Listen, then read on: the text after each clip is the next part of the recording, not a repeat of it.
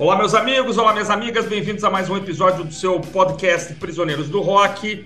Meu nome é Christian Fetter, estou com meus amigos Jair Lúcio e Felipe Mosri e hoje vamos falar a respeito dos 35 anos do lançamento do disco Jesus Não Tem Dentes no País dos Banguelas, quarto álbum de estúdio da banda Titãs.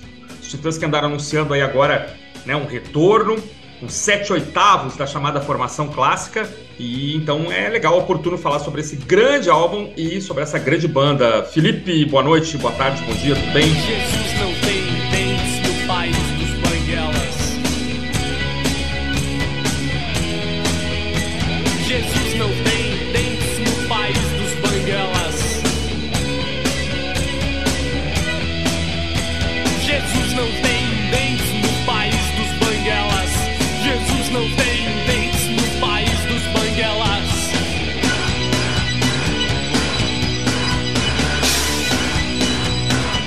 Olá a todas e todos, olá para vocês também. É, vamos falar hoje dos 35 anos de Jesus Não Tem Dentes no País dos Banguelas, foi lançado no dia 23 de novembro de 87.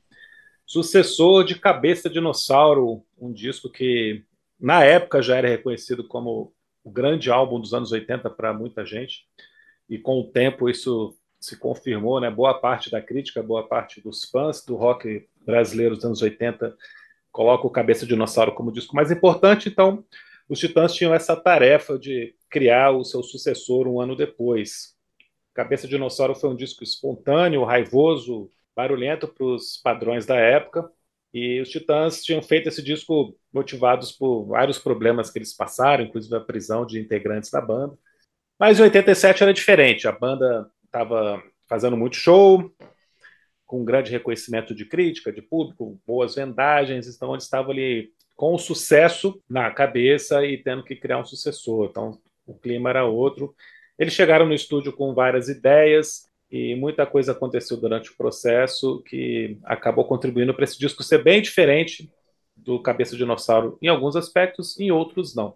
Em resumo, nós temos um álbum aqui com dois lados bem diferentes, nós vamos falar bastante sobre isso e a produção um pouco complicada contribuiu para esse trabalho acabar sendo, na minha opinião, o melhor da banda, o mais rico, o mais original, o que para mim envelheceu melhor e que eu consigo escutar com o mesmo prazer de 35 anos atrás. Eu acho que é um disco onde eles se, se revelaram é, bons músicos, músicos melhores do que eram até então, compositores melhores, como letristas, inclusive, e aprender a usar o estúdio como um, um, instrumento. Isso é sempre muito legal, né? Isso sempre enriquece qualquer trabalho. E com a contribuição do Liminha, que na época era o braço direito ali, era praticamente o nono integrante. Liminha foi muito fundamental nesse disco aqui. Ah, é. esse é um dos raros discos ali das bandas dos anos 80 do rock nacional que não tenho vinil. Realmente uma falha é, irreparável na coleção. É uma, uma capa ultra minimalista, um disco que chamava muito a atenção pelo, pelo título, né? Pô, você, você vê um, um título como Jesus não tem dentes no país dos banguelas, você quer ouvir o que essas pessoas têm a dizer, né? Um, no, no, mínimo, assim, um título para é, te puxar, né? É, colocar Jesus, assim como a gente sabe, né? É, em qualquer, qualquer citação sempre né, deixa as pessoas meio boladas. E eu sempre achei, né, quando, quando eu via que Jesus não tem dentes no País dos Banguelas, ia ser uma música assim de né, crítica cristã, coisa e tal, mas não, né, uma espécie de Cabeça de Dinossauro 2, que uh, o, o, disco não é, né? Não é um Cabeça Dinossauro 2, talvez seja um Cabeça Dinossauro 1,5, né? Porque um lado realmente lembra bastante, né, o, o Cabeça Dinossauro, tem músicas mais furiosas, né? tem músicas mais é, elétricas mesmo, né? É, com peso na guitarra, bateria com andamento mais furioso, é, e tem um outro lado que né, é mais um, um, lado mais experimental, mais eletrônico, né? bateria, é, bateria eletrônica né, mais é, chapada, né, às vezes minimalista mesmo, é, muito efeito, né, muito efeito nas músicas. É, algo que me chamou muito a atenção agora né, na reescuta do disco é que o principal instrumento desse disco é o contrabaixo. Tem horas, inclusive, que você chega a ter duas linhas de baixo. Uma, uma eletrônica e tem o, o baixão né, clássico, né, elétrico lá, fazendo ótimas linhas, né, costurando muito bem né, as músicas entre, entre si. É, é um disco que realmente compete assim de igual para igual com Cabeça de Dinossauro. Talvez tenha realmente envelhecido até, até melhor algumas faixas, então né, são absolutamente contemporâneas, né? a gente vai falar delas daqui a pouco, e mostra uma versatilidade assim ainda maior da banda. Né? Você vê os cinco vocalistas né, se é, escolhem né, as faixas assim, e algumas combinam bem demais, né? Você não consegue pensar às vezes em, pô, comida tem que ser cantada pelo, pelo Arnaldo, nome aos bois tem que ser cantada pelo Nando, senão né, não funciona. É, eu fico, fico, muito interessado com essa turnê, certeza que esse disco vai comparecer em peso. Né? Tem, há pelo menos cinco faixas que são é, indiscutivelmente algumas das melhores que o Titã já, já produziu, e é muito difícil escolher a faixa mais fraca desse disco. Muito difícil. É um disco violentamente coeso, violentamente bem produzido, por um produtor, inclusive, que não estava nem no Brasil, né? Liminha estava produzindo Zig Zig Sputnik né, em Londres. Por quê? Pra quê?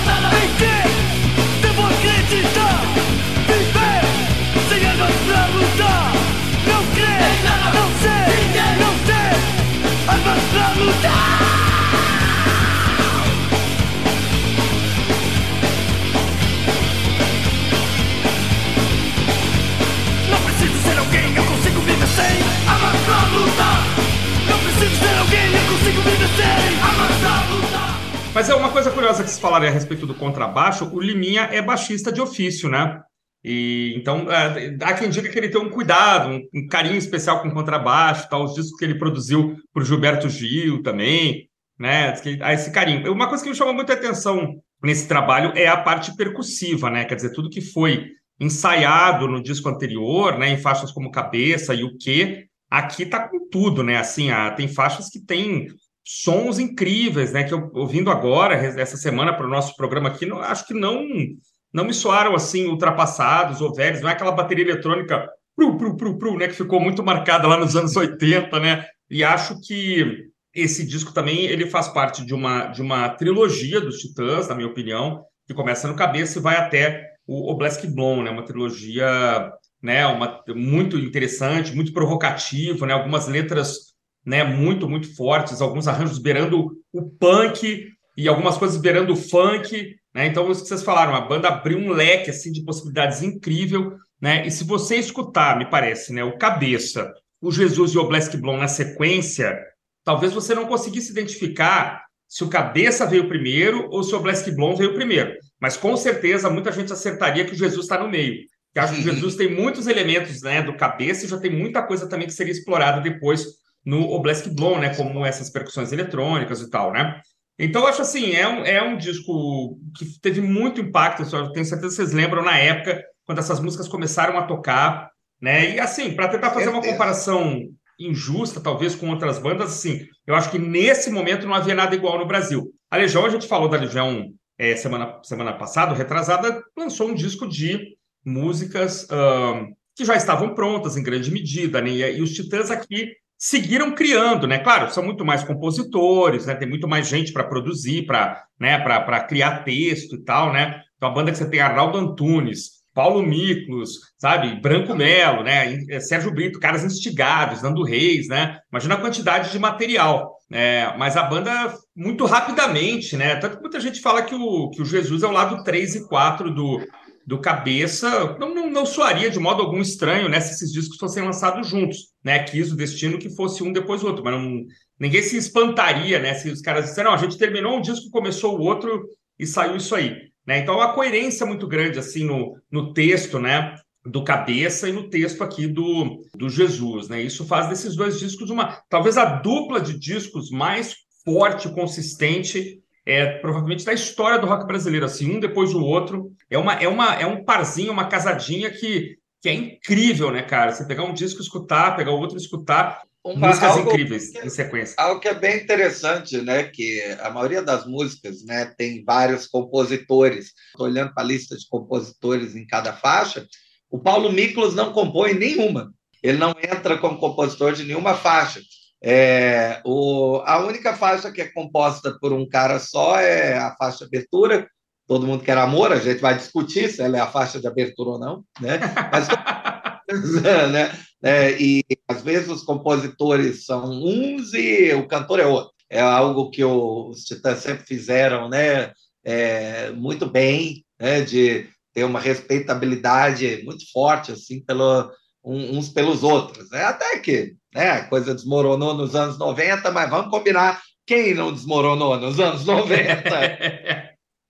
Ah, mas como a gente estava comentando, o Liminha tinha acabado de chegar de Londres, porque ele estava participando da gravação. Ele produz duas músicas do, do álbum, do segundo álbum do Six Six Sputnik. Então ele chegou da Inglaterra com um monte de vinil na bagagem, tudo que estava tocando lá em Londres ele trouxe né, e colocou para o pessoal escutar. Eles passaram alguns dias dentro do estúdio escutando novidades inglesas para inspirar a banda. E além disso, ele trouxe o, o melhor sample, é, a máquina de sample que existia na época, se não me engano, chama SP1200 da Akai, que era a grande novidade que existia lá. Ele trouxe com ele, então eles estavam usando o melhor equipamento e, escutando as coisas mais modernas, então eles estavam se inspirando nisso e com qualidade. Nas Nuvens é um estúdio era um estúdio muito bom, né?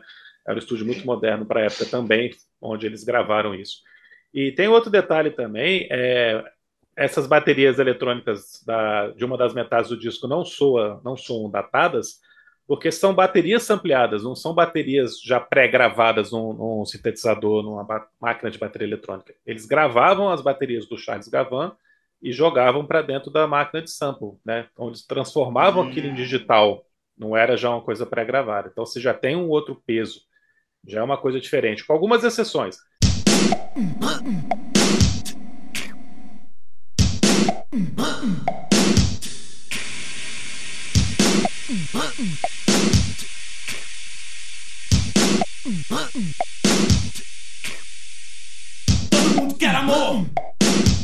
Quer amor de verdade. Uma pessoa boa quer amor. Uma pessoa má quer amor. Quer amor de verdade. Todo mundo quer amor. Todo mundo quer amor de verdade. Uma pessoa boa quer amor. Uma pessoa má quer amor.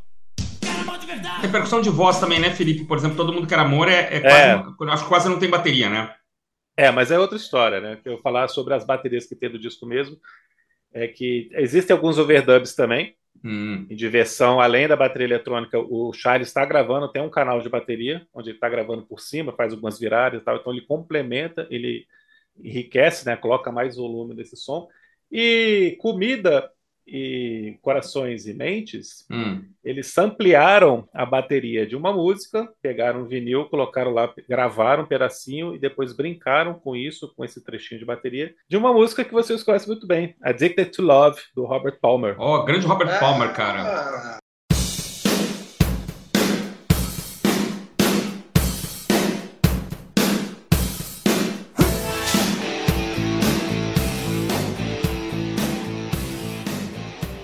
É, se vocês pegarem os primeiros segundos da música, é só bateria.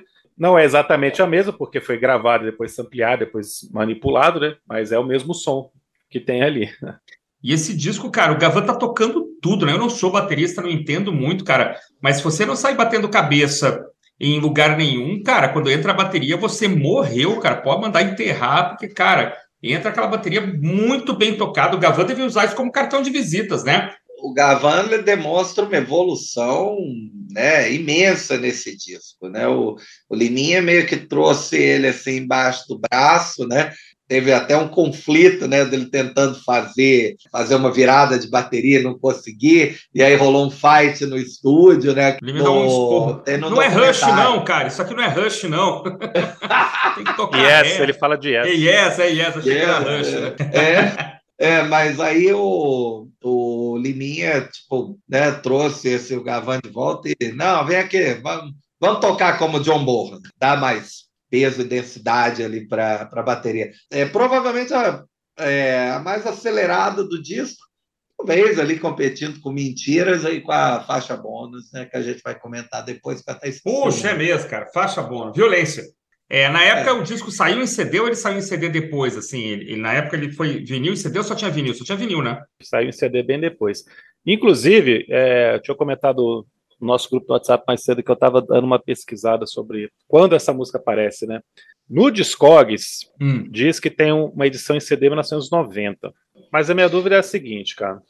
É, a letra de violência, se vocês pegarem a letra de violência, abrir hum. aí, na letra de violência, termina com o trecho: crime é venerado e posto em uso por toda a terra, de um polo a outro se imolam vidas humanas e continua. Isso é, é declamado, né, falado.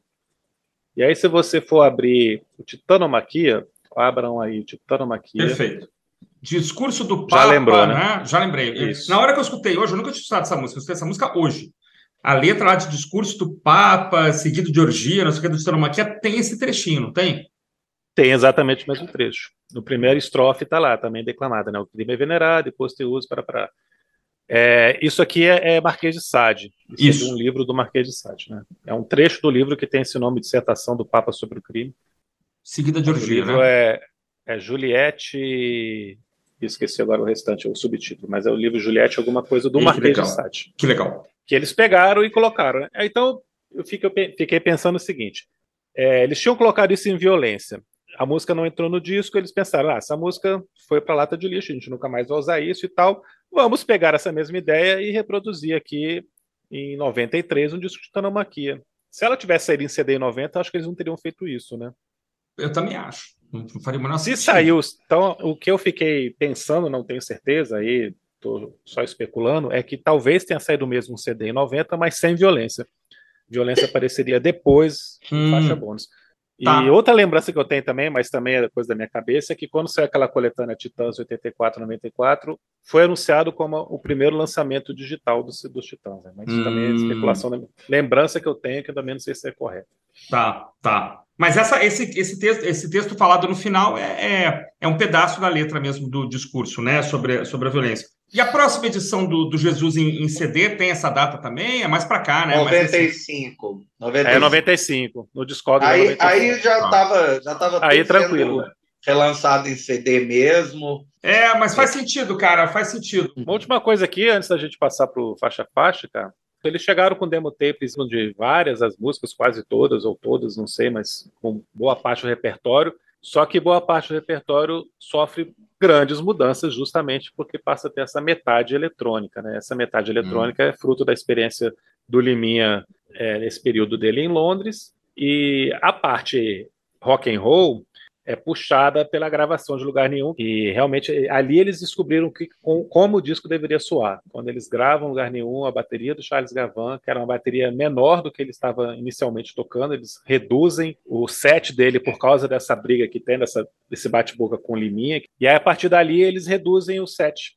Não é o Charles Gavan que reduz não. A banda reduz o set tá? Liminha Liminha e a galera chega e falou: Não, cara, você tá com muita coisa aqui, não tá ficando legal, não, por isso que você não consegue tocar rock and roll do jeito que a gente tem que fazer. E aí tudo dá certo. E aí ele acha ali o som que vira o som do, do, do Jesus nessa segunda metade mais rock and roll, né? Segunda metade legal. porrada aí. Legal, legal. E aí legal. lugar nenhum puxa realmente, você vê que a sonoridade do lugar nenhum se parece muito com Jesus, parece muito com o nome aos bois, né? Essa sonoridade desse lado rock and roll. É verdade.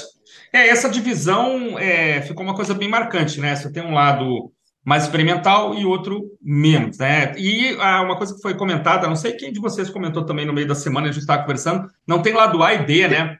Tem lado J e T. Tá. O que, que é o J? O J. Eh, o lado T é todo mundo quer amor. O lado J é Jesus não tem dentes. Então tá explicado.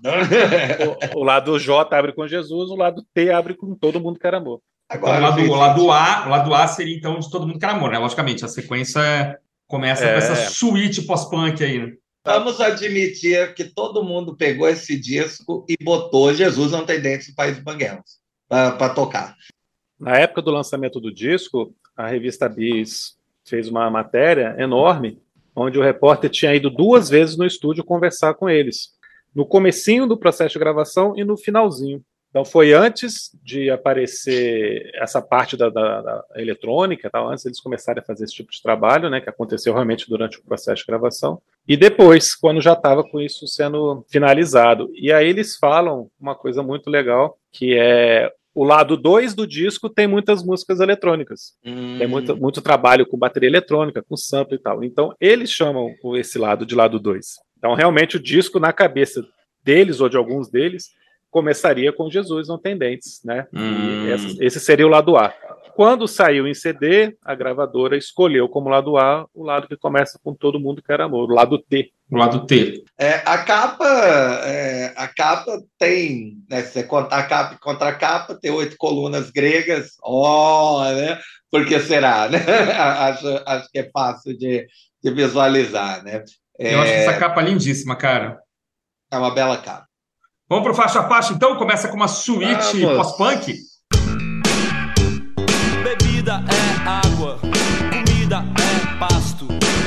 Você tem sede de quê? Você tem fome de quê? A gente não quer só comer, a gente quer comer e quer fazer amor. A gente não quer só comer, a gente quer prazer pra aliviar a dor. A gente não quer só dinheiro, a gente quer dinheiro e felicidade. A gente não quer só dinheiro, a gente quer inteiro e não pela metade.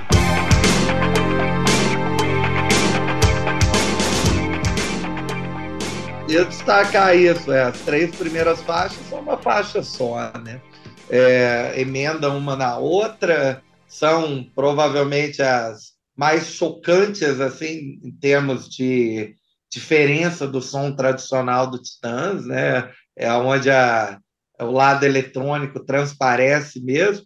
Tudo bem que a, a primeira, né? Todo todo mundo quer amor é quase que só uma repetição, né? É, são poucos versos, né? é, meio no estilo minimalista ali, que o Arnaldo Antunes depois né, levaria para a vida, vida. Né? como um todo. E emenda em comida, que possivelmente é, é, é uma, uma música que eu arriscaria dizer que até os meus alunos conhecem, até adolescentes de agora devem conhecer, é uma música que transcende né, a, é, a, a, banda, talvez não saibam de quem é, mas, né, mas conhecem. É, e né, termina ali na terceira, né, na terceira faixa, é, que é a letrinha, letrinha dois versos, né, alguma coisa assim. Então, é, acaba sendo né, uma, uma faixa só. Mostra que a banda estava né, realmente disposta a fazer coisas absolutamente diferentes do Cabeça Dinossauro. Né? Mesmo se você pegar o que né, do cabeça e considerar que comida é uma continuação lógica, né, terminou com algo super eletrônico e minimalista. A gente vai continuar com algo super eletrônico e minimalista aqui, né? Vamos, é, vamos ver para onde essa história vai, né? É, mas é, mostra uma coragem danada, porque o som era muito diferente e comida é um clássico instantâneo. É uma música que esta essa eu nem acho que envelheceu. Acho que a faixa continua excelente, ganhou uma nova roupagem, né, uma dignidade, depois com a Marisa Monte, né, é, entrou meio que ali para o panteão dos clássicos né, da, da MPB, mas é, prefiro a versão original. É, acho que você vê como a banda realmente se encantou né, com essa possibilidade de fazer uso da, do sample eletrônico. Todo Mundo Quer Amor é uma condução percussiva só com barulhinhos de boca ali. Né? Então, o próprio Arnaldo deve ter gravado tudo isso e eles criaram essa, esse ritmo, né, essa sequência rítmica, que é excelente. Né? A música realmente deve ter sido transformada completamente a partir dessa possibilidade. É a mesma coisa com o Inimigo que também foi sendo transformada para se encaixar aqui, para virar essa outra coisa. É, a, a, versão original lá, que a gente nunca vai escutar, talvez, porque esses, essas demotapes se perderam aí pela vida, pelo menos a gravadora nunca deu sinal de que ia lançar isso, mas, mas é uma música que se sabe que era diferente, a letra era maior e tal, eles foram transformando em outra coisa mais minimalista para ficar dentro desse espírito. E no vinil era um saco, cara. Você não conseguia começar o, o disco por comida, porque era impossível achar. Não, realmente não tinha diferença ali nos sulcos, né? Para você olhar lá e saber onde é que começava uma e terminava outra. Se você quisesse gravar só comida numa fita cassete, por exemplo, também para tocar numa festa, hora não tinha como. Era um saco, não dava uma trabalheira. Você tinha que ficar escutando e soltar ali para gravar. O inimigo sou eu, sou eu.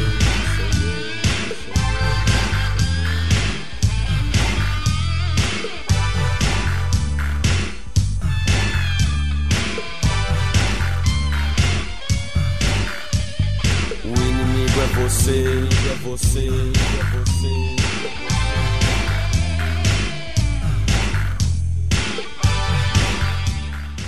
Deixava de ser divertido, né? Então é, é legal, né? Uma suítezinha de três canções aqui, muito legal. É, eu acho Comida uma das melhores letras do Arnaldo de todos os tempos. Ela realmente não envelheceu, é maravilhosa. Foi uma, uma faixa que deu muito prestígio para os Titãs, junto à, à, crítica, junto aos medalhões da MPB, né? Eles passaram a ser respeitados pelo, pelo Caetano, Gil, essa galera ali que fica ali sempre prestando atenção na novidade para poder já chegar junto ali, porque eles são muito espertos. No bom sentido, não estou falando isso como coisa ruim, não. Mas eles sempre fazem isso, né? E ah, foi ali que eles passaram a ser respeitados e tal. É, eu acho, cara, uma das grandes faixas da carreira do Titãs. Né? E esse começo aqui do disco é muito impressionante, cara. Foi muito chocante na época e funciona muito bem. Cara, é uma suíte pós-punk, né? Um negócio muito engraçado. É um momento talvez único aí do, do rock nacional, né? É, abre dessa forma meio esquisita, quase um suicídio comercial, né? Abrir com todo mundo que era amor. O Arnaldo parece que está sei lá, tendo um soluço forte, um, né? Parece um soluço sampleado, né? Uh, né? Um negócio esquisito, cara. Né? Um negócio estranho ali, você ouve e fala assim, pô, ainda, tá, ainda bem que tem um minuto e pouco, né? Mas a letra é legal, uma letra forte, tem palavrão já, palavrões pesados, né? Lembrar que o, no mesmo ano o Renato tinha sido censurado, a Legião tinha sido censurada, como a gente falou no episódio passado, né? E assim, por causa de um, sei lá, um filho da puta, por causa de um negócio. Aquela história, o buraco sempre pode ser mais fundo, né? Ah, querem censurar? Então toma! Né? Então, vão censurar isso aqui agora, né? Lembrar que a censura ainda dava ali seus últimos, é, seus últimos passos, ali, apesar de todo um processo de redemocratização que estava acontecendo. É, não passou, não teve selinho da censura. É. E o que país é esse tem selinho da censura, né? Não podia tocar nem Conexão Amazônica pela temática e nem Floresta Caboclo pelos palavrões, não podia tocar no rádio. Mas uhum. esse aqui não, esse não tem selinho da censura, não. Eu acho que o censor começa a escutar todo mundo que era e fala assim: o que, que é isso? Eu vou pular essa faixa, porque isso aqui tá tão ruim, é tão estranho. É, ele achou tão esquisito escutar. que ele pulou, né, cara? É. E ele aí... fala muito rápido também, né? é, entendeu, tem isso. Né? Tem isso, tem isso. distraído lá. Encerrado essa vinheta de abertura, caras, vem uma das melhores músicas do rock nacional de todos os tempos. Comida é inacreditavelmente maravilhosa, cara. Né? Faz todo sentido hoje, fazia todo sentido na época. Eu acho que poderia causar raiva em muita gente nos dias de hoje, poderia causar encantamento em muita gente nos dias de hoje, a depender do, do espectro político ideológico do qual você, do qual você se posiciona. Maravilhosa, assim, o sample lá do, com aquela flautinha, né? Eu acho maravilhoso. Essa música é incrível, incrível. Parece Peter Gabriel, parece Toto, parece um monte de coisa. Depois acho muito interessante o Inimigo, né? Faixa que no primeiro momento eu nem me lembrava mais, fui escutar agora de novo. E muito boa, muito interessante, o texto interessante. É interessante que o, a, a, o texto não bate muito, né? Mas as faixas musicalmente elas, elas casam muito bem.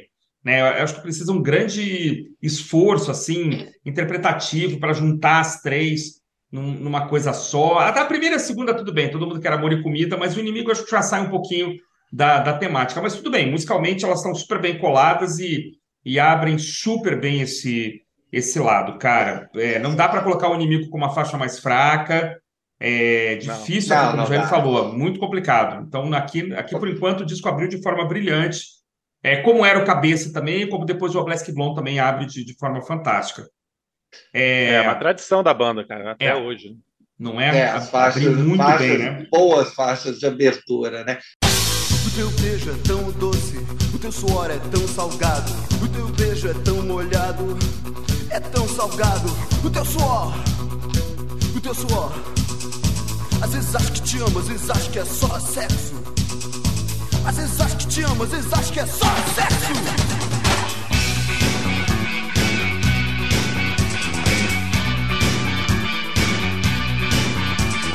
corações e mentes, violência e paixão. Cara, Corações e Mentes, cara, é outra, é outro dos clássicos do disco, né? Vocal fortíssimo, né? Uma letra também, né? Pesada, violência e paixão, né? Parece final de relacionamento, parece uma coisa de, de violência doméstica, né? Acho uma letra maravilhosa, contemporânea, atualíssima também. Tem citações do Gang of Four, né? Em, em, em letra aqui, né? É, Sometimes I think that I love you, but I know it's only lust, né? E guitarras muito bem interligadas com teclados, né? Isso é bem pós-punk mesmo, né, cara? Guitarra simples, teclado simples, tudo muito bem conectado, né? Uma, uma parceria aqui do finado Marcelo Fromer, né, com, com o Sérgio Brito. Eu acho uma música sensacional, cara. Essa, essa trinca aí do, do lado A, né? Comida, corações e mentes, diversão, é, puxa, é, quase definitivo. É impecável. Né, cara. É, não tem como, né, cara? Adoro. É, Corações Imensos é a menos funkeada, talvez, de todas aqui, né? É uma, é uma influência clara no disco, né? Onde eles querem mesmo né, reproduzir, assim, uh, batidas, né? Combinem assim, a estranheza né, eletrônica e, ao mesmo tempo, né, um baixão funkeado, uma bateria quebrada. É, e ela é, do lado A, ela é a menos, é, é a mais direta ao ponto, né? Mas o, o vocal ali em uníssono, né, do, do Sérgio Brito com o resto dos caras, corações e mentes, é sensacional. Não tem como não cantar junto, né? A gente canta junto, cara. Eu passei o dia inteiro aí ouvindo e berrando junto, que é muito empolgante, é, né? Muito... A, é, a, letra aqui, ela já remete mais ali às temáticas do cabeça dinossauro. Né? Eu quero, quero protestar contra alguma coisa. Né?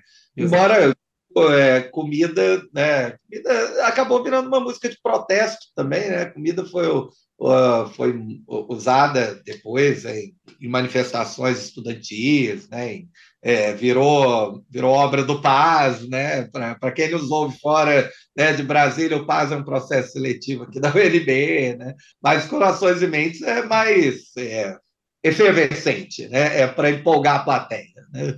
Corações e Mentes é, fica diferente mesmo dessa coisa funkeada que tem comida e diversão, porque é uma música mais antiga, né? Ela já era tocada em shows. Hum. Se eu não me engano, ela é da época do televisão, cara eles acharam que não tinha muito a ver com o clima do cabeça, eu acho que realmente não tem. E aí, quando eles chegam aqui para o Jesus, eles acabam dando essa mudada no arranjo para colocar no lado, né, no que a gente está chamando de lado A também, né, nessa primeira metade eletrônica. Então, eles fazem a bateria sampleada também, com o, o Charles Gavan fazendo algumas coisas junto ali de overdub de bateria, mas dá uma mudadinha no arranjo, né, não chega a ficar igual às outras, mas tira um pouquinho do rock and roll que ela tinha inicialmente, né? Hum. É, eu acho também muito legal, uma letra muito boa. É, tem aquilo que a gente falou de, de pegar a música do, do, Gang of Four, e que é engraçado que está no final e não combina com o resto da letra, então.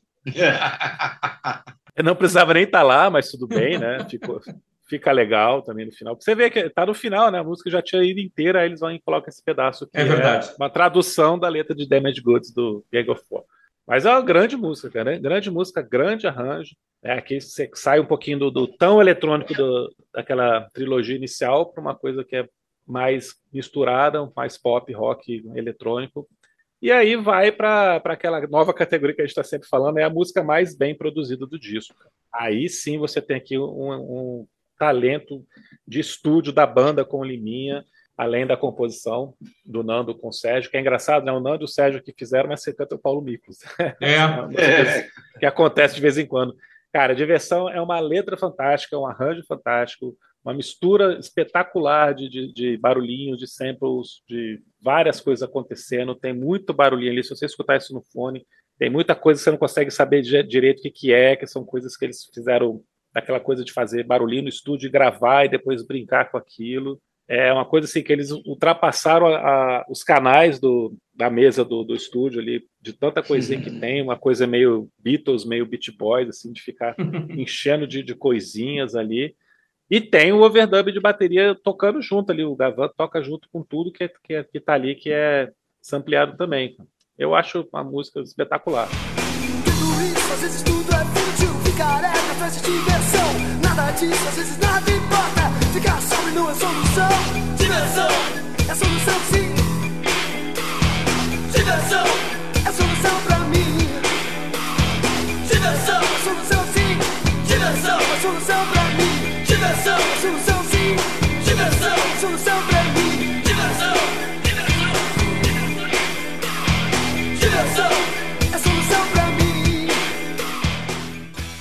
Provavelmente a melhor para as festas, né? É, diversão é, é, o próprio tema, né? Da, é, é mais leve, né? É, digamos, é, sim, o mundo está cheio de problemas, a vida é difícil, então fuck it, né? Diversão é solução, sim, né? né? Sem deixar o questionamento de lado, né? Mas é, vamos, né? vamos curtir aqui. É, as mesas na época só tinham 24 canais no, no, nas nuvens e estourou facilmente, né?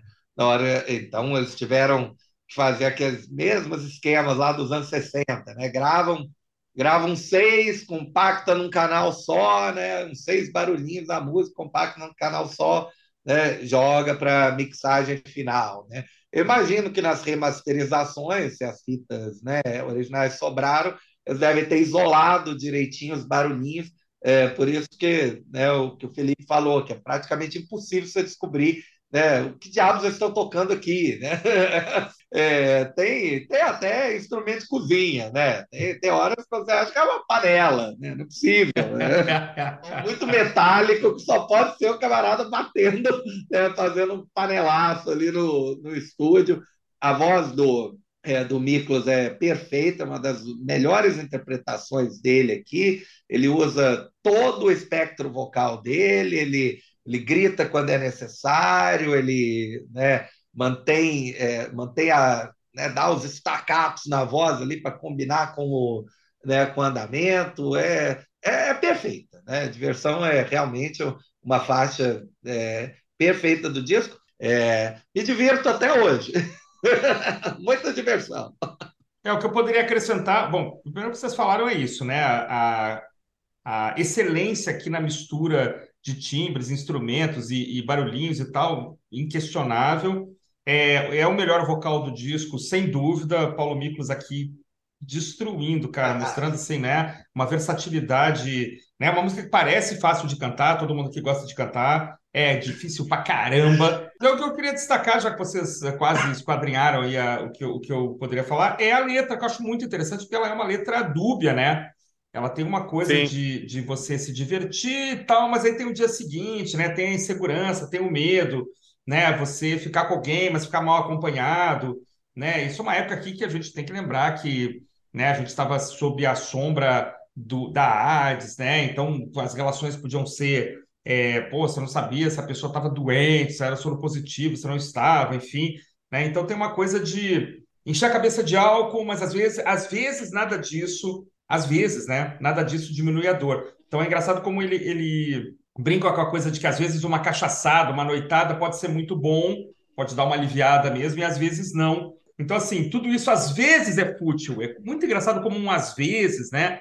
Muda todo o sentido da letra, né? Então ele não está dizendo, ó, oh, não faça e tal. Ele está dizendo, olha, às vezes é fútil, mas às vezes parece que não é, né? Não sei se vocês também têm essa mesma, essa mesma visão. Para ele, ali naquele momento, talvez naquela noite, a diversão foi a solução, talvez numa noite anterior não tenha sido, mas eu acho a, a, certamente a melhor canção do lado A, só para só encerrar minha fala, e a melhor performance vocal do disco e a melhor performance instrumental. Então, assim, talvez não seja a melhor música, a gente já fala isso algumas vezes, né? Mas certamente a mais trabalhada, a maior também, a única que ultrapassa é, cinco minutos de duração em um disco que várias músicas mal chegam a dois, né? Então isso também é. E jamais ela cansa, jamais é uma música de cinco minutos que, que fica enfadonha, né? É capaz de você voltar o, o play lá, a agulha, o, o, o raio laser ou o programa de, de streaming para ouvir de novo. Essa música é maravilhosa. Mas ela não fecha o lado A. O lado A fecha com Infelizmente, que é, cara, para mim, o Sérgio Brito querendo ser o Augusto dos Anjos, né, cara? É, ele, ele é, parece um poema do, do começo do século passado, escrito pelo Augusto dos Anjos. Acho uma letra maravilhosa, né? E, e, assim, muito, muito bem escrita, muito com esse, essa pegada é, final do século XIX, começo do século XX, né? É, é um poema, cara, uma poesia, né? Musicada e, e bem musicada. E eu não, é mais uma das, das, que eu realmente não, não guardei assim durante muito tempo, mas ao escutar de novo, eu lembrei e, e tô, abri a letra que agora enquanto a gente está conversando, e cara, é, se tivesse dizendo assim, ó, isso foi adaptado de um poema lá do começo do século, daqueles caras que morreu com 20 e é poucos fácil. anos, tranquilamente, né? É, é muito bonito, cara. Vocês acham bonito também? Tua mulher não quer criar teus filhos E tu não queres dividir teus grãos de milho E mesmo assim eles querem vem de novo Tua parceira vai por mais um ovo Mas tu não sabes do que tenho fome Pois não nos chamam pelo mesmo nome E quando comes te rodeiam moscas É porque usas sempre as mesmas roupas Mas se perderes tudo até as calças Só vão te dar algum caixão sem alças E quando enfim chegar a tua hora Não vou por flor ao pé da tua cova ah, eu acho. Eu não lembrava, eu nem lembrava dessa faixa. é, como nunca tive em vinil, nunca foi um disco que eu ouvi muito, né? E, e quando lançaram as coletâneas do Titãs lá, em, lá no fim dos anos 90, essa faixa também, obviamente, não apareceu.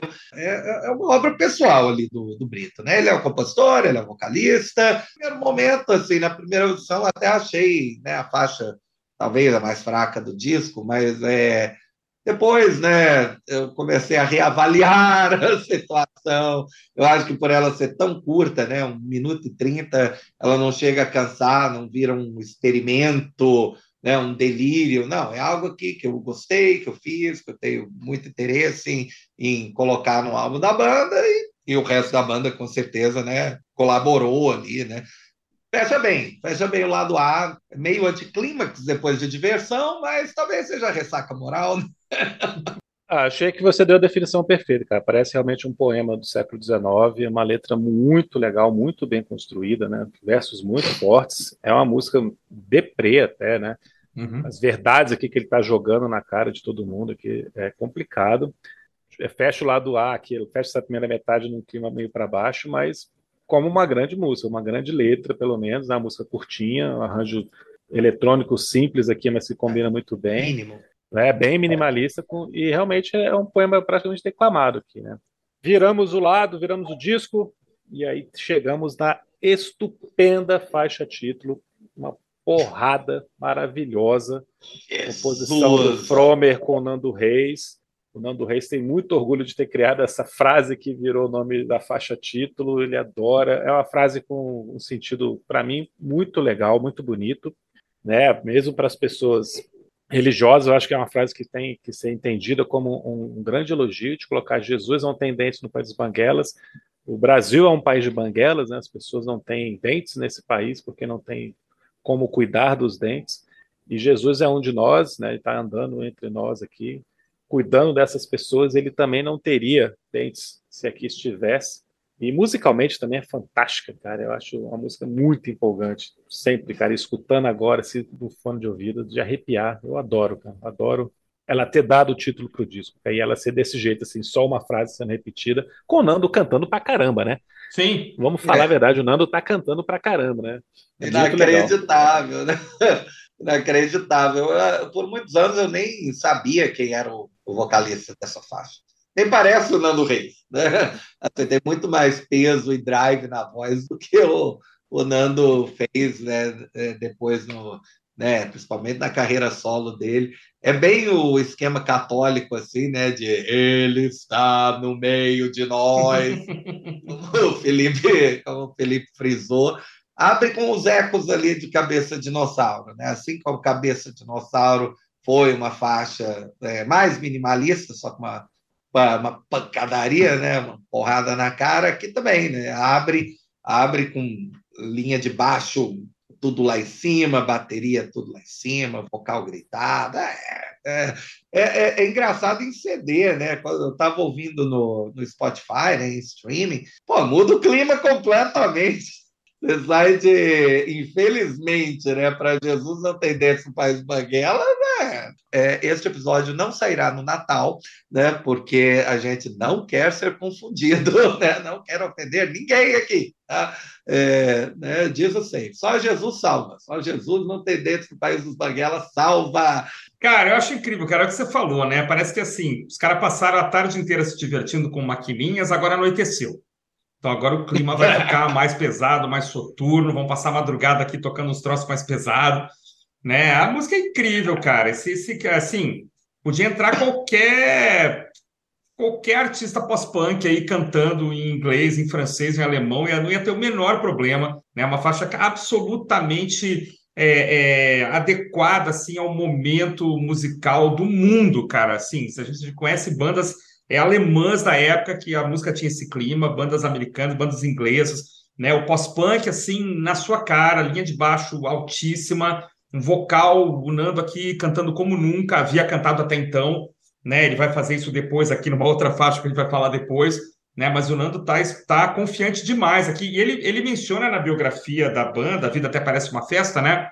Que ele era muito inseguro, que ele achava que ele não tinha uma boa voz, mas aí escutando caras como ele Neil tinha Young... razão. É. ele, ele escutando caras como Neil Young e outros assim, e também trabalho de produtor, trabalho dos amigos aqui da banda, em que não, você é um cara afinado, você canta, é uma voz diferente, é uma voz que tem um, né, um, um tom é, incomum, como é o tom do Johnny Rotten, como é o tom do, do próprio Neil Young, né, como é o Mark Knopfler. Tem caras que têm vozes estranhas, né, vozes que não, não se adequam ali ao, ao modelão é, Frank Sinatra, Bing Crosby, né, sei lá, mas são vozes, né, cara, e aí o que seria da, do rock se não fosse esses caras meio esquisitos, né? Mas era assustador, né, cara, porque a gente estudava é, literatura já no segundo grau, né? E a gente é, lembro que nas, a gente vinha lá do movimento romântico, dos trovadores e tal, mas quando chegava no, no, no final do semestre, ou no final, perdão, no final do ano, a gente estava estudando geralmente poesia moderna, poesia concreta, beba Coca-Cola, babe cola caco, cloaca, né? Essa, esse jogo de palavras, né? Isso era muito legal. E de repente isso estava no rock, né, cara? As bandas que a gente curtia estavam fazendo poesia concreta, quase, minimalista e tal. Então isso dava uma conexão, assim, com com outras coisas, né? Com a, com a escola, com o que a gente vinha estudando, isso era muito é. legal. Esse, o Cabeça e o, e o, o Jesus e o Oblesky Blom são, são, assim, a cara disso, né? Depois a poesia que o Arnaldo Antunes vai desenvolver, é isso, né, cara? É poesia concreta, é, é o pós-moderno. A gente tinha que pensar mais, e a gente estava numa idade, nós três aqui, em que a gente estava querendo pensar, né? Querendo teorizar, é. querendo né, entender é, ser provocado, né? E, e, músicas como Jesus tinham esse, esse viés provocativo inquestionável, né? Não, só para complementar, eu lembro dessa sensação de descobrir que o Arnaldo Antunes fazia poesia concreta, né? de estudar poesia concreta, falou, caramba, o Arnaldo Antunes faz isso. Não, e a grande bateria do Charles Gavan aqui também, né, em Jesus, né? Também Sim. é um trabalho de bateria maravilhoso, Sim. parte final principalmente. E aí vem, é, para mim, a faixa mais fraca do disco.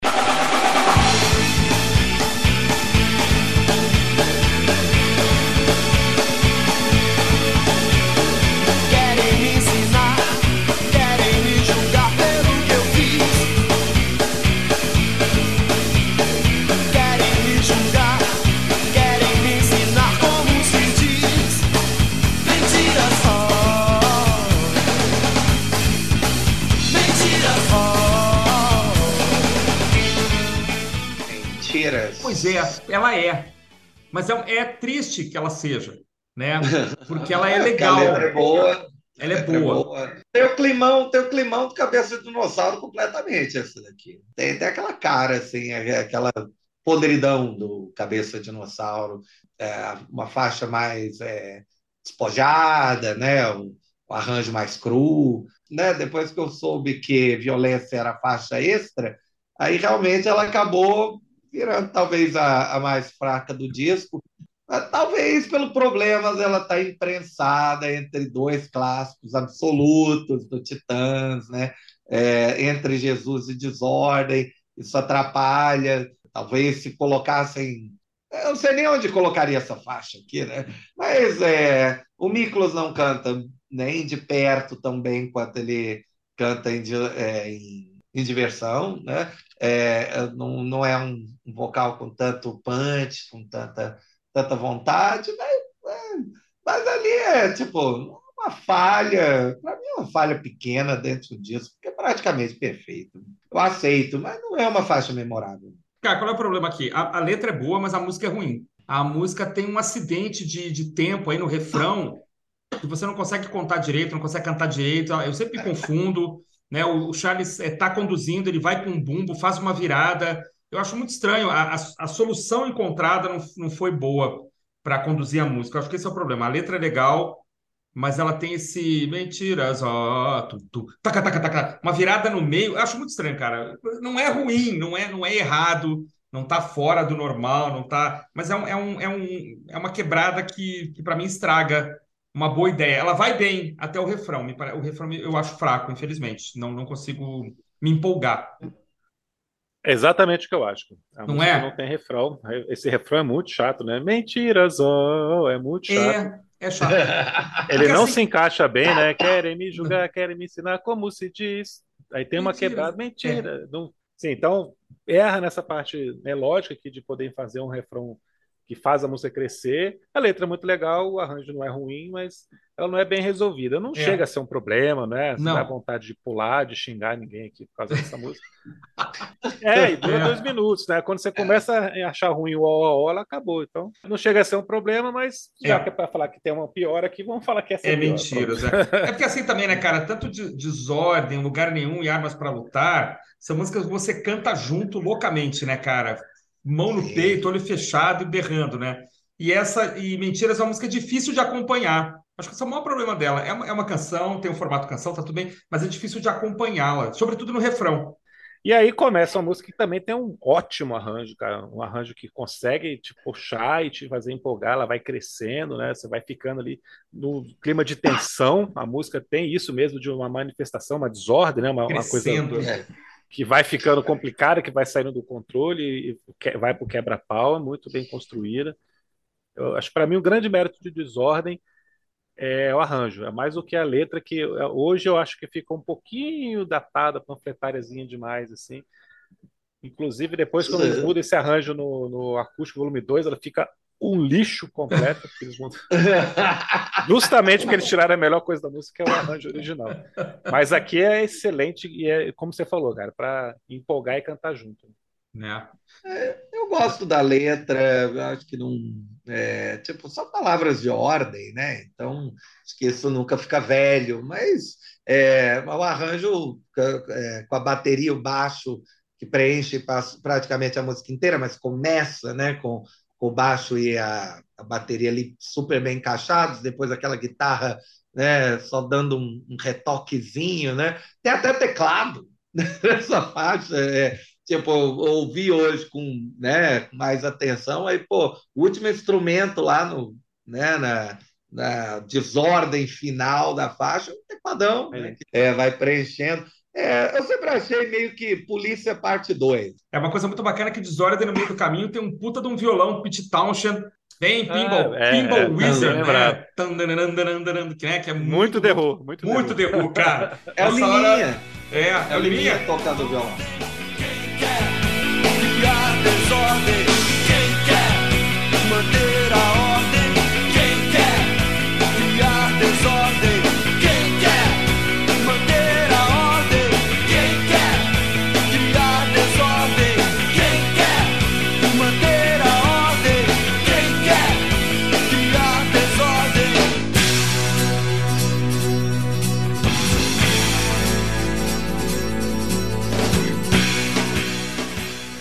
Não, ficou é... super, super legal, super legal. Isso é uma parte da música que você olha, senta, é, é, recosta na cadeira e fala, ah, derru. e não é uma imitação, de novo, não é uma coisa desrespeitosa, mas é uma, é uma citação muito legal, né? E aí vem a, a, o momento, a dupla de músicas punk, né, cara? Lugar nenhum, armas para ah, é. lutar, é. dá para avaliar quase em conjunto, né? Porque é é, lugar nenhum tem esse riff matador, uma letra matadora. É muito legal, muito pesado, quase grunge, né, cara? Quase que os caras iam fazer lá no Titanomaquia, né? É, é uma super letra, múltiplos autores aqui. É, vocal do Arnaldo, né? o Arnaldo então volta a cantar, ele cantou lá no começo e volta a cantar aqui no, mais perto do final, né? Uma puta de uma música.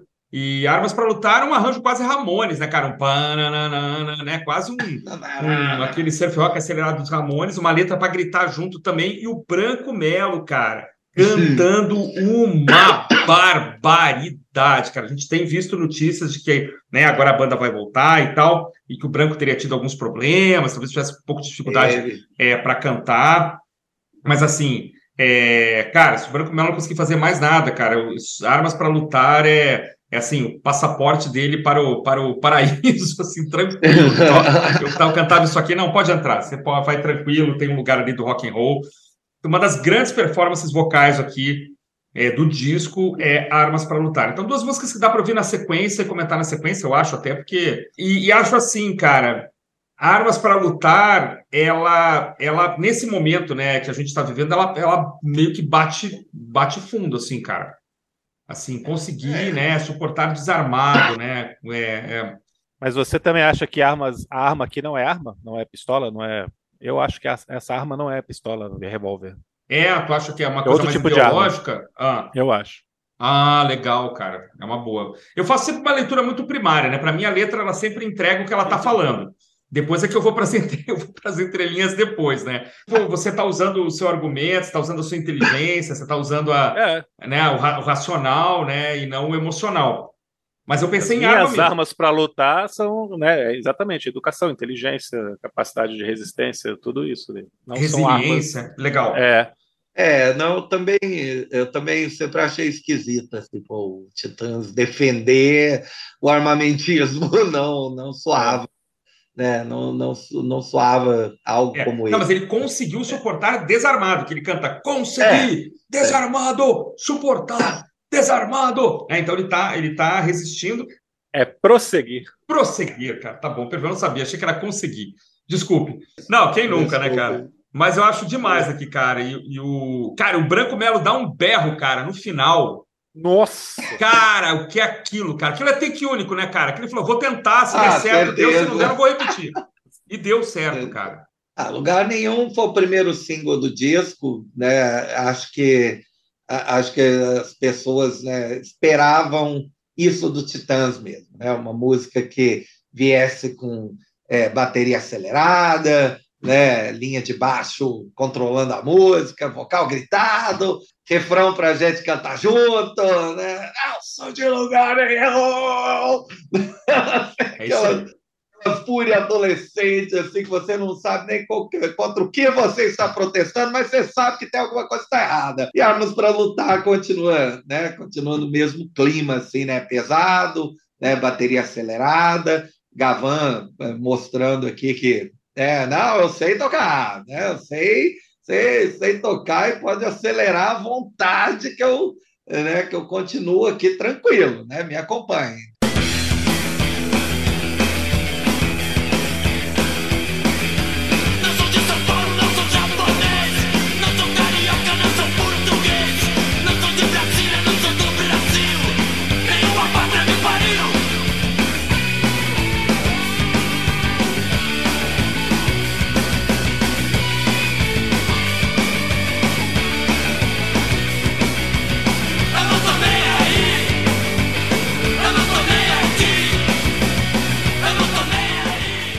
Lugar Nenhum é minha música preferida dos Titãs, da carreira hum. inteira. Olha aí. Uau! Eu adoro essa música, eu acho esse arranjo também, como Jesus, também me empolga demais até hoje, do mesmo jeito. E hoje, né, escutando o disco para a gente gravar, eu estava aqui pensando que, cara, que letra fantástica para esses tempos de patriotários, né? Que, que, letra fantástica para essa época de Brasil acima de tudo, né? Brasil acima de tudo, porra nenhuma, cara. Nenhuma pátria me pariu, né? Eu sou da humanidade, essa porra de ficar patriotismo ridículo e rasteiro, não, cara. Então, é. essa letra ganha um sentido muito legal nesses dias aqui, de, nessa última meia dúzia em frente a quartéis aí. Uhum. Maravilhosa, cara. E essa música é maravilhosa, divertidíssima, empolgante. É uma das melhores interpretações da carreira do Arnaldo. Eu lembro dessa época aqui que eu fiquei muito fã do Arnaldo Antunes por causa dessa música, assim, né? Passou a ser o meu titã preferido. Gosto muito e, cara, Armas para Lutar, é isso que a gente falou, né? Já dei minha interpretação sobre a letra também e concordo que é o Branco aqui está destruindo na voz, sensacional, canta demais, né? Não é uma coisa tão comum assim dentro da carreira dos Titãs, ele tá cantando tão poderosamente. Acontece, cara, de vez em quando ele acerta muito, não que ele seja ruim, não que ele erre, mas de vez em quando ele dá esse salto de qualidade aqui e impressiona, né? E a gente chega também numa música que eu acho espetacular, muito diferentona. Foi uma surpresa, assim, todo mundo que escutou Nome aos Bois na época ficou se perguntando que diabos era isso e principalmente quem eram essas pessoas, né? Que é o mais legal, você querer saber que, que, quem são cada uma dessas pessoas aqui, é, por que, que eles estão escolhidos, né? Qual é a relação entre elas, por que, que eles estão aqui. E aí, só antes de passar para vocês, o detalhe do, do nome que eles colocaram aqui de birra e depois se arrependeram, que é do Ronaldo Bosco, produtor, músico, compositor Ronaldo Bosco. Foi casado com a Elis Regina, é pai do João Marcelo João Bosco, Marcelo. né, que é o filho da Elis Regina, Bom. e que fez uma crítica falando mal de um show do Titãs. Porque eles estavam tocando no Canecão e ele falou que, que os Titãs não tinha cacife para tocar, cacife artístico, né? Não tinha qualidade artística para tocar no Canecão, que foi um palco de grandes nomes da MPB. Eles ficaram putaço e colocaram aqui de vingancinha. Mas depois se arrependeram, depois se arrependeram. O Nando fala que Inclusive, é. gravou a música do Ronaldo Bosco num disco que ele fez posteriormente, como meio que um jeito de se redimir, porque o Ronaldo, de maneira alguma, merecia estar nessa lista. tá nessa lista. É uma lista malfadada, né? Assim, né, cara? Uma lista que tem, puxa vida, figuras aí deletérias, né?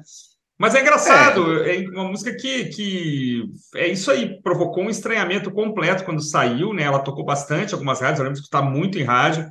É, e de, exatamente, tá, alguma, alguns nomes a gente sabia quem eram, outros o, o Nando canta Comeine, eu demorei para entender que era o Comeine, porque ele canta meio que home, é. Homeine, ele canta com um pouco de sotaque, né?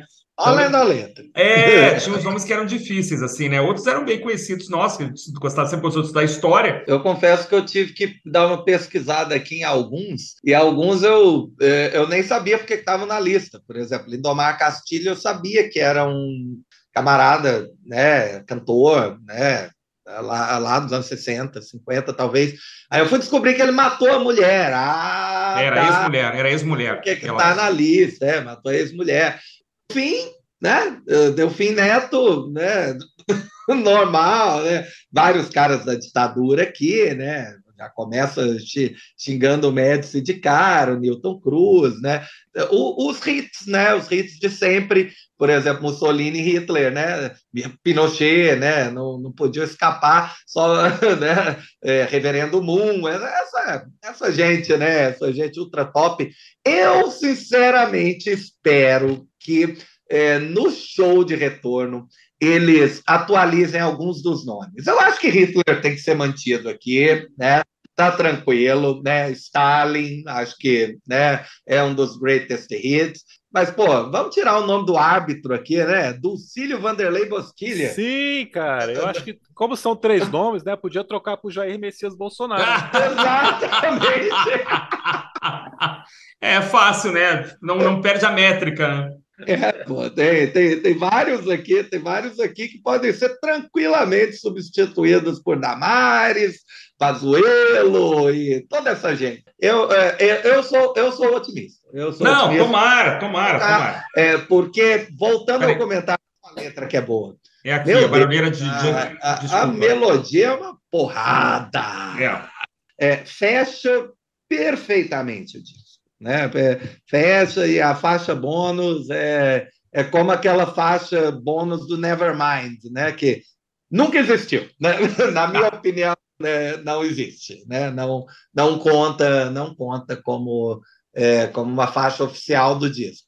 É, talvez tenha sido coisa gravadora, né? A gente teria que é, rastrear a história. Nome aos bois, encerra esse disco. É, eu também acho. E encerra perfeitamente, cara. Um disco gigante que termina de forma incrível, de forma fantástica. Então não poderia ser outra para fechar. Ela não poderia estar em outro lugar. Já falou isso outras vezes, mas é bom repetir ela. Essa faixa não poderia estar em outro lugar, se não fechando. Violência, violência. Com os amigos que tenho, não preciso inimigos. Aí fora ninguém fala comigo.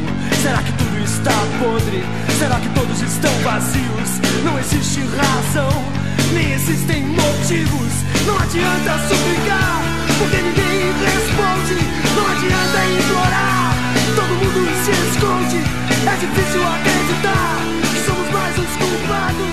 É mais fácil culpar Deus. Vou discordar de vocês sobre violência. Eu acho que violência é uma faixa bem legal. Eu acho melhor do que Mentiras. Eu trocaria as duas tranquilamente. Tiraria do disco Mentiras e colocaria Violência. É, eu acho que é uma faixa que eles não tinham chegado a finalizar totalmente, por isso que ela não entrou, porque espaço tinha. O disco é pequeno. Mesmo com ela em CD, ele tem 36 minutos. Caberia tranquilamente. Né? Então, né? caberia até mais uma, né? 40 minutos, não caberia mais uma tranquilamente aqui. Então, não foi por falta de espaço que violência não entrou. Acho que realmente eles não gostaram, não, não finalizaram apesar de eles terem gravado na época, e acabou virando essa faixa bônus aqui. E como faixa bônus, eles colocaram por último. Para mim, o problema é só isso. Ele, ela está aqui depois no As Bois. Aí sim é um anticlímax desgraçado com o disco, né? É verdade. Não, o disco não finalizar com o nome aos bois. Mas como faixa em si, eu acho bem legal, uma letra poderosa também, interessante. E um arranjo que eu gosto. Né? Eu acho a música legal. Ah, eu concordo contigo que ela entraria muito bem no lugar de mentiras de, dizendo isso, eu digo tudo. Ela, ela, em, lugar de mentiras, ela, ela ia ficar bem. Claro, com o arranjo finalizado, talvez não, não terminando em fade out, né? Ela bem arrumada. É. No lugar de mentiras, final, ela passava final bem. em fade out é o problema. Né? É. Esse final em fade out é, é chatinho. É. É, ainda mais, eu, falei, né? Fade out muito, muito abrupto é, toda cara que eles cortaram aqui, porque o que vinha depois é, não estava legal mesmo. Né? É, alguém deve ter gritado, tá bom, aí o, Gavan para, pra, pra, pum, e a música para de repente, os caras cortaram antes. Tá com cara de ser isso, assim, é, é, não, a música não foi terminada. Né? E aí, do jeito que tá, não tá bom. Né? No, no, CD, com ela como faixa bônus, não, não, não fica legal. Mas nada que desabone, é um dos maiores clássicos do rock nacional, né? Nada, nada, nada. É, é um, é um disco, um disco praticamente perfeito mesmo, um disco que, com o passar do tempo, né, vai é, vai continuar aí no panteão né, do, do rock nacional como um disco essencial, é, porque ele é bom de ponta a ponta, você vê, é, compensa ouvir o disco inteiro, né, compensa ir além de comida e entender que comida faz parte, né, é a parte central né, de três faixas, então é, compensa né, ouvir esse disco novamente para pegar os detalhes ali em diversão, em, né, em desordem, né, para ver esses, essas múltiplas camadas de som que eles colocam. Adorei esse disco de novo, né? É isso aí, meus amigos. Estivemos hoje comemorando os 35 anos do meu álbum preferido dos Titãs, Jesus Não Tem Dentes no País dos Banguelas, um clássico dessa banda que está agora voltando com a sua formação mais famosa para uma série de shows em 2023. Então, nada melhor do que finalizar esse ano de 2022 falando desse descasso. Foi um prazer conversar com vocês. Até o ano que vem. Esse foi o nosso último episódio no último dia de 2022. Um abraço. É isso aí, meus amigos. Feliz ano novo. Estamos de volta em 2023 com muito assunto pela frente. Um abraço. Grande abraço, sempre um prazer conversar com vocês dois, né? especialmente sobre rock nacional que está na veia. Esse foi fácil hoje. Abraço para todo mundo. Tchau, tchau. Garrasta Azul, Stalin, Erasmo Dias Franco, Lindomar Delfim, Ronaldo Boscoli, Baby Doc, Papa Doc, Mengele Doc, Street Rockefeller, Afanásio, Dulcídio Vanderlei Bosquila, Pinochet, Gil Gomes, Reverendo Moon, Jim Jones.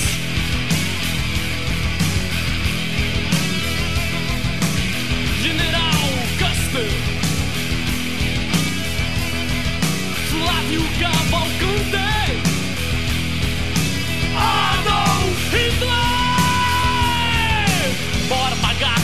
Newton Cruz, Sérgio Dourado, Idi Plínio Correia, de Oliveira, Plínio Salgado, Mussolini, Truman, Khomeini, Reagan, Chapman, Fleury.